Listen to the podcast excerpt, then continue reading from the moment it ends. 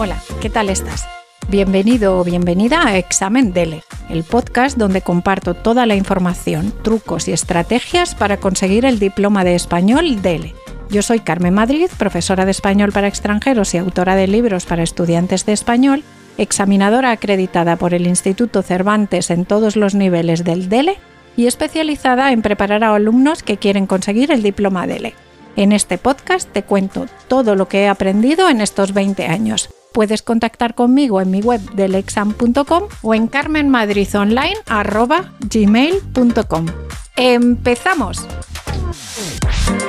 Hola, hola, hola, delecasteros. Bienvenidos a este podcast donde hoy hablo del DLC2. Sí, habéis oído bien. Como sabéis, este podcast está dirigido a los estudiantes que quieren presentarse al DLB2 o DLC1 pero una oyente del podcast, Gemma, creo que se pronuncia Gemma, quizá Gemma, en español es Gemma, me ha pedido a través de los mensajes de Spotify que hable del DLC2, así que voy a hacerlo. Muchas gracias Gemma o Gemma por tu petición y ya sabéis que podéis pedirme que hable de cualquier cosa relacionada con el DL.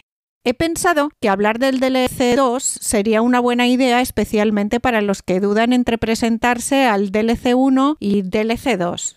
Lo primero que quiero que recordéis es que el DLC2 va a cambiar en 2004, así que tenedlo en cuenta si estáis escuchando esto ya en 2004 o después. Bueno, pues empezamos con el día del examen escrito del DLC2. Igual que para los otros exámenes, los examinadores tenemos una reunión el día antes o el mismo día y comprobamos todo el material, especialmente los audios. Mientras los estudiantes esperáis nerviosos hasta que alguien os dice que podéis entrar. En la pizarra se proyecta o se escriben las pruebas y el horario. En el caso del DLC2 he puesto una tabla que podéis ver en, mi web en delexam.com. El esquema o la tabla que vamos a proyectar o vamos a escribir en, en la pizarra es lo siguiente. La hora de 9 a 10.45, o sea, una hora 45 minutos, Prueba 1. Uso de la lengua, comprensión de lectura y auditiva. Prueba que se realiza a lápiz. Desde las 10.45 a las 11.10, una pausa, pausa de 30 minutos, pero es importante recordar que tenéis que llegar 5 minutos antes con el fin de garantizar que la reanudación del examen tenga lugar a la hora señalada en el cuadro. A las 11.15 empieza la siguiente prueba, la prueba 2. Esta prueba es desde las 11.15 hasta las 13.45, o sea, en total 2 horas 30 minutos. La prueba 2 es de destrezas integradas, comprensión auditiva y de lectura y expresión e interacción escritas. Como he dicho, es una prueba que dura 150 minutos, además tiene un audio y se realiza con bolígrafo todo el examen tiene una duración de 4 horas y 15 minutos más los 30 minutos de pausa. Exactamente igual que comenté para el DLB2 y C1, el examinador o uno de los examinadores comprueba la identidad en la puerta de la sala de examen 10 minutos antes de la hora, o sea, 10 minutos antes de las 9, y pide la documentación a cada uno. Sé que soy una pesada, pero no estaría mal que prepararas en tu bolso o mochila todos los documentos y todas las cosas que necesites el día antes, así lo tienes preparado y por la mañana solo tienes que salir y llevártelo. En la inscripción tuviste que incluir el documento de identidad con fotografía con el que te presentarías en el centro de examen para hacer las pruebas de ELE. Pues este es el documento que tienes que llevar. Y como ya dije en el episodio 26, no valen fotocopias. ¿Qué documentación es la que yo debo aportar el día del examen escrito? Bueno, y oral. En mi web, en delexam.com, en el episodio 26, podéis ver la infografía del Instituto Cervantes que se llama ¿Qué documentación debes llevar el día del examen DELE? Yo os la digo ahora, tienes que preparar la siguiente documentación. 1. El resguardo de inscripción. 2 pasaporte original o documento de identificación oficial con fotografía que hayas presentado en el momento de la inscripción.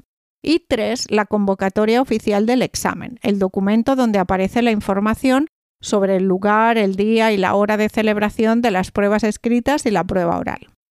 sé que vuelvo a ser un poco pesada, pero si no han contactado contigo antes de 15 días de la fecha del examen oficial, llama o escribe a tu centro examinador para conocer todos los detalles, incluso la información sobre el examen oral.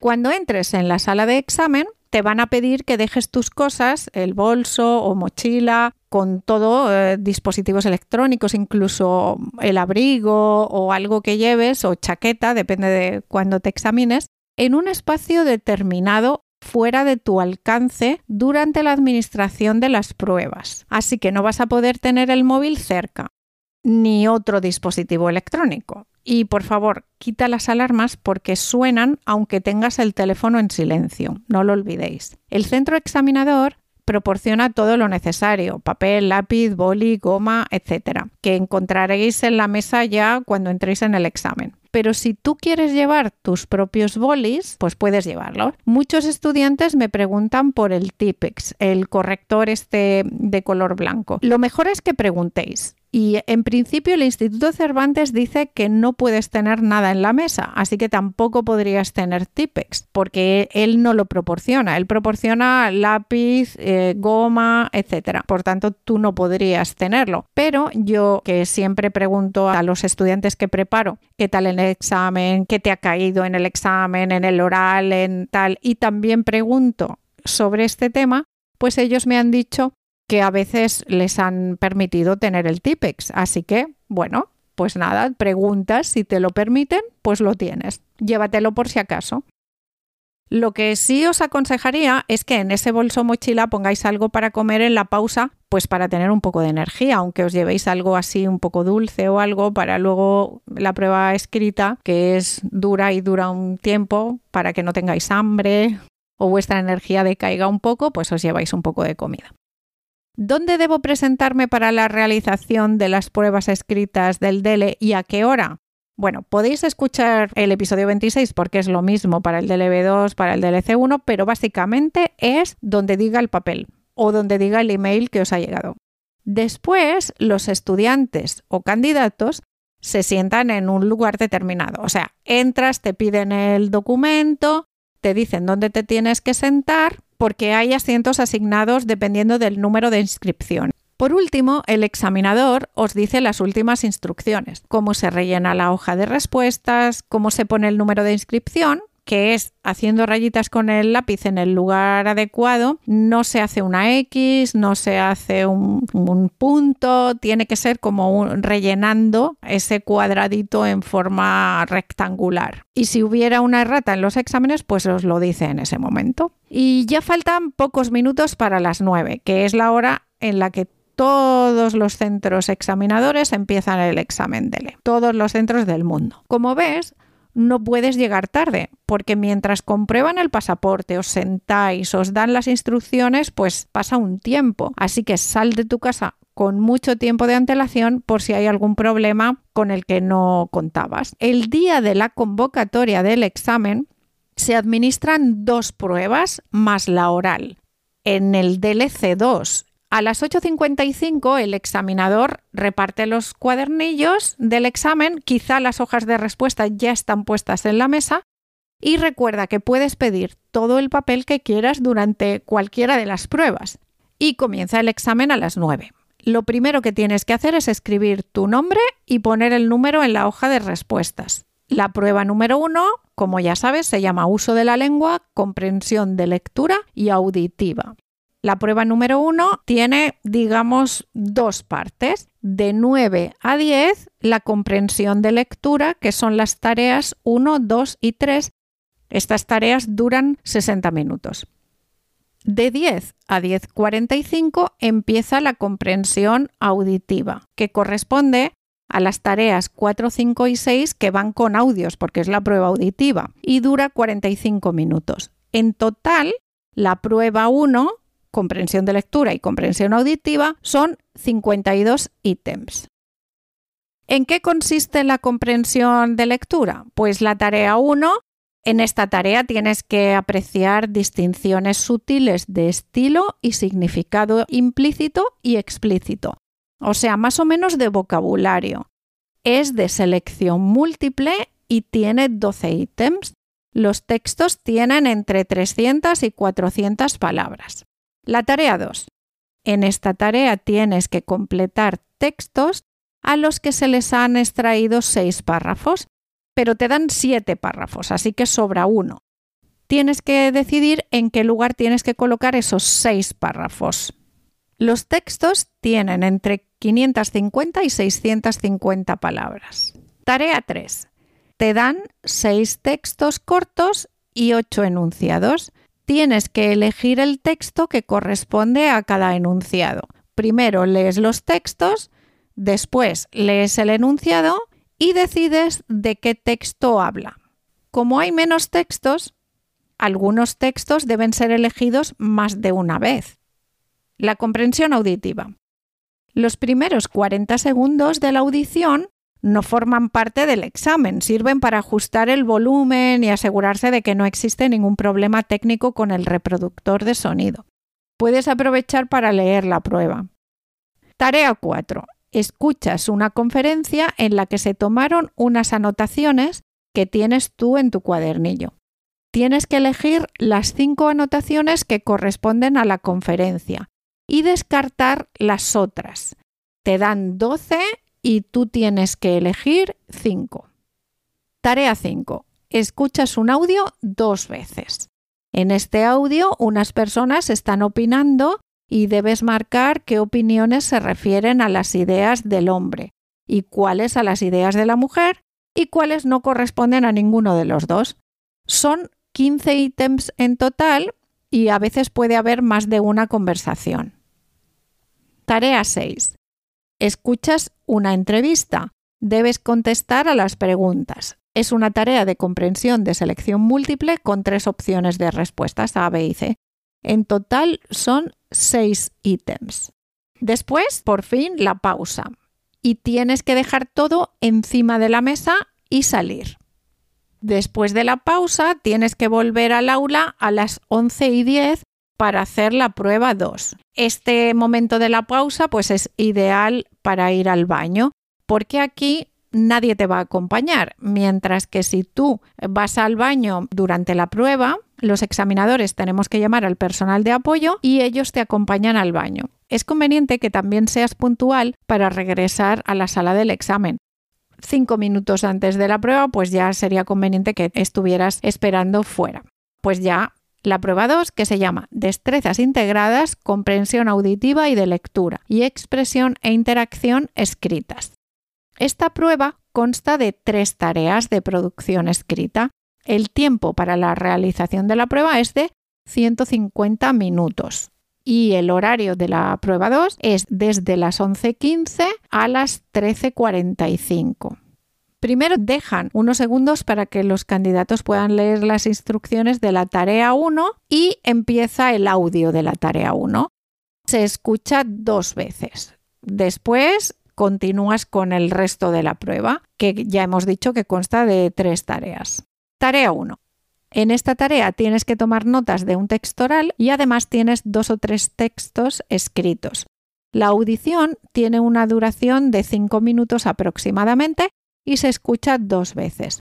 La tarea consiste en redactar un texto de 400 a 450 palabras utilizando todas las fuentes. Con fuentes me refiero a la audición y a los dos o tres textos escritos. Tarea 2. En esta tarea tienes que corregir un texto. Este texto tiene aproximadamente entre 150 o 250 palabras. ¿Qué tipo de textos tienes que corregir? Pues va a ser una transcripción de una conferencia. Y tienes que corregir todo lo necesario, eliminar palabras a veces, o tienes que corregir la puntuación, tienes que estructurarlo y hacer todos los cambios que tú consideres que sean necesarios. Te dicen, por ejemplo, que es para publicarlo. O sea que tienes que tener en cuenta para qué va a ser ese texto. Tarea 3. En esta tarea debes redactar un texto de un género que te dicen a partir de un gráfico o algo similar. Puede ser un informe o un artículo y el texto tiene que tener entre 200 y 250 palabras. Cuando el examen termina, los examinadores recogen las hojas de respuesta, cuadernillos de examen, etc. y entregan todo a la directora o director del examen, que se encargará de custodiar los exámenes para entregárselos al Instituto Cervantes y para destruir los papeles que no son necesarios. Por fin has terminado el examen, que es bastante largo. Bueno, quizás sea más corto en comparación con los otros, con el B2 y el C1, menos horas, quiero decir, menos tiempo, pero es mm, la tarea escrita yo creo que es bastante complicada y la, auditiva es difícil. ¿eh? Pero bueno, por fin has terminado, enhorabuena, has conseguido hacer el examen, terminarlo, te has presentado al nivel más alto del DELE. Ya esto para mí creo que es un logro. Y Ahora, si no lo has hecho ya, porque a veces es el día antes, tienes que hacer el examen oral. Así que nada, mucha suerte para el examen oral y recordarte una cosa sobre el examen escrito o el oral. Si se ha producido un incidente durante el examen, es el candidato quien debe solicitar una hoja de reclamaciones en su centro de examen y rellenarla con el detalle de la incidencia. Y la tenéis que hacer este día, el mismo día que se produce la incidencia ni en el episodio 26 ni en este episodio he hablado de las pruebas orales. Hablaré de las pruebas orales del DLB2, C1 y C2 en futuros podcasts. Y por cierto, cuando te examines, te agradecería mucho que me escribieras un mail contándome qué temas te han caído, qué, temas han salido en tu examen, qué textos has tenido que leer en la prueba escrita o de qué tema. Y si me lo quieres contar, puedes escribirme a carmenmadridonline.gmail.com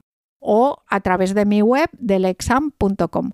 Muchísimas gracias. Si te ha gustado, compártelo en tus redes sociales o dale un me gusta en Spotify o lo que tú quieras. Muchísimas gracias, un saludo a todas y mucha suerte para los que se presentan ahora en noviembre a cualquier DELE. Muchísima suerte a todos. Y por supuesto, si tienes alguna pregunta sobre el examen DELE, sobre gramática o vocabulario o cualquier tema relacionado con la enseñanza o aprendizaje del español como segunda lengua, no dudes en contactar conmigo en mi correo carmenmadridonline.gmail.com o en mi página web deleexam.com, donde además de estos podcasts encontrarás cursos para preparar el examen DELE individualmente o en grupo, libros y muchas cosas más. Muchas gracias y hasta el próximo día. Así que, ¿estás listo para demostrar tu nivel de español al mundo?